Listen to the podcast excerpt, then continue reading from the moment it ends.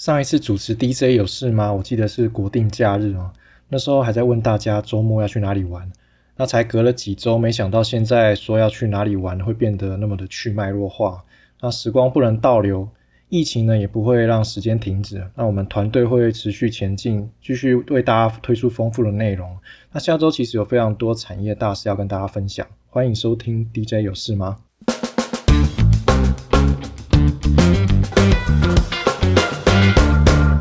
先从总金来看哦，下周各国会陆续开始公布消费者物价指数 CPI。那 CPI 这个指标呢，是各国央行会用来衡量通货膨胀情况的一个指标，通常也会是各国央行要来制定货币政策的一个观察重点。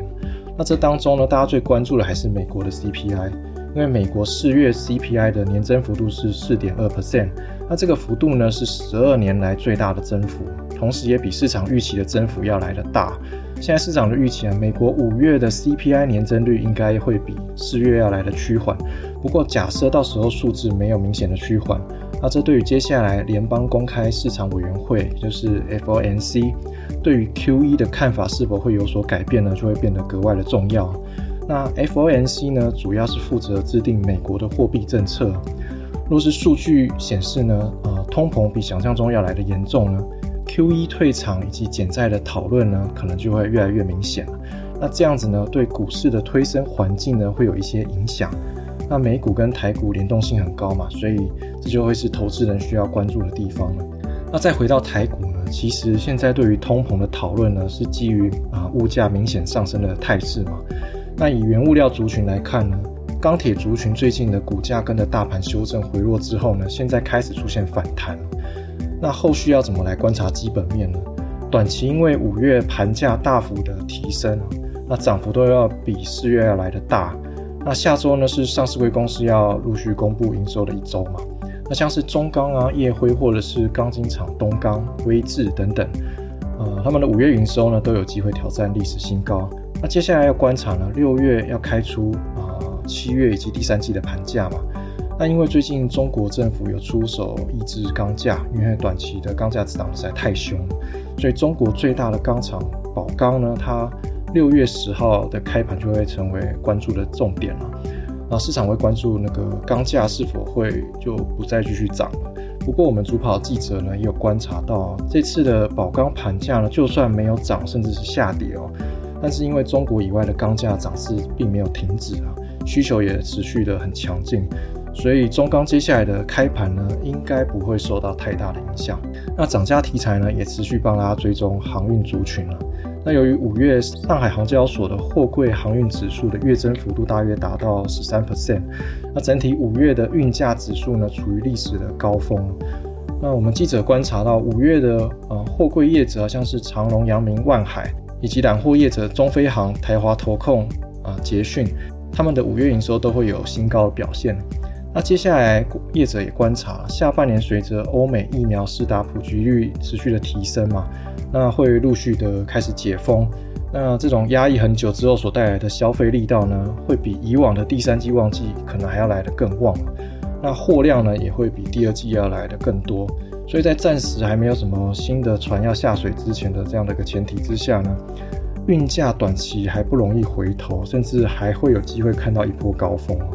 那同样是涨价题材，这次是原油了。呃，随着欧美那个陆续减封嘛，所以会预期那个石化品的需求会有所增加。那下周呢，台塑世宝要举行法说会。那先前呢，其实台化以及台塑呢有市井，他们市井什么呢？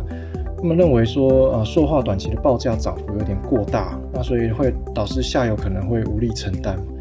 那所以这次的法说会呢，市场就会关注世宝对于后续市况的看法。那我们记者认为呢，因为现在呃欧美疫情解封嘛，那随着需求呃持续的回升，那世宝后续的的业绩呢都有机会都有机会可以受惠。那另外呢，沉寂已久的电子股，下周也可以观察苹果供应链嘛，因为苹果下周呢啊在台湾时间六月八号要举行苹果开发者大会。那市场传闻比较久，就是那个搭载最新 N 系列晶片的 MacBook Pro 嘛，有机会亮相。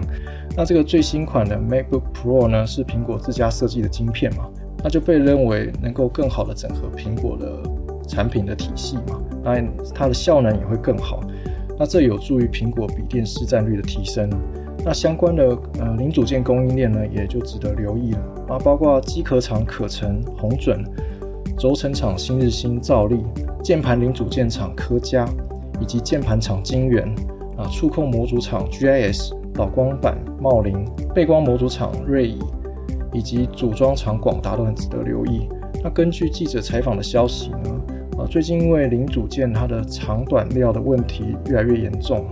啊，原本供应链呢会在第二季底就开始拉货，那现在呢可能会延到第三季给大家参考。最后呢，整理五月营收有机会创高的公司给大家，啊，包括零组件厂信邦、线材厂万万泰科、IC 载板三雄、新兴、锦硕、南电呢也都有机会小幅创高。那受惠中国玻璃期货涨价的台玻，以及受惠啊铜价上涨的啊铜箔厂金居，也都有创高的机会哦。那这集节目呢，希望对你会有帮助。有任何问题也欢迎留言给我们。那希望呢，大家不论因因为疫情呢要宅在家，还是啊因为有工作上的需要啊必须要外出啊，都要保持平安健康。那我们下周见喽，拜拜。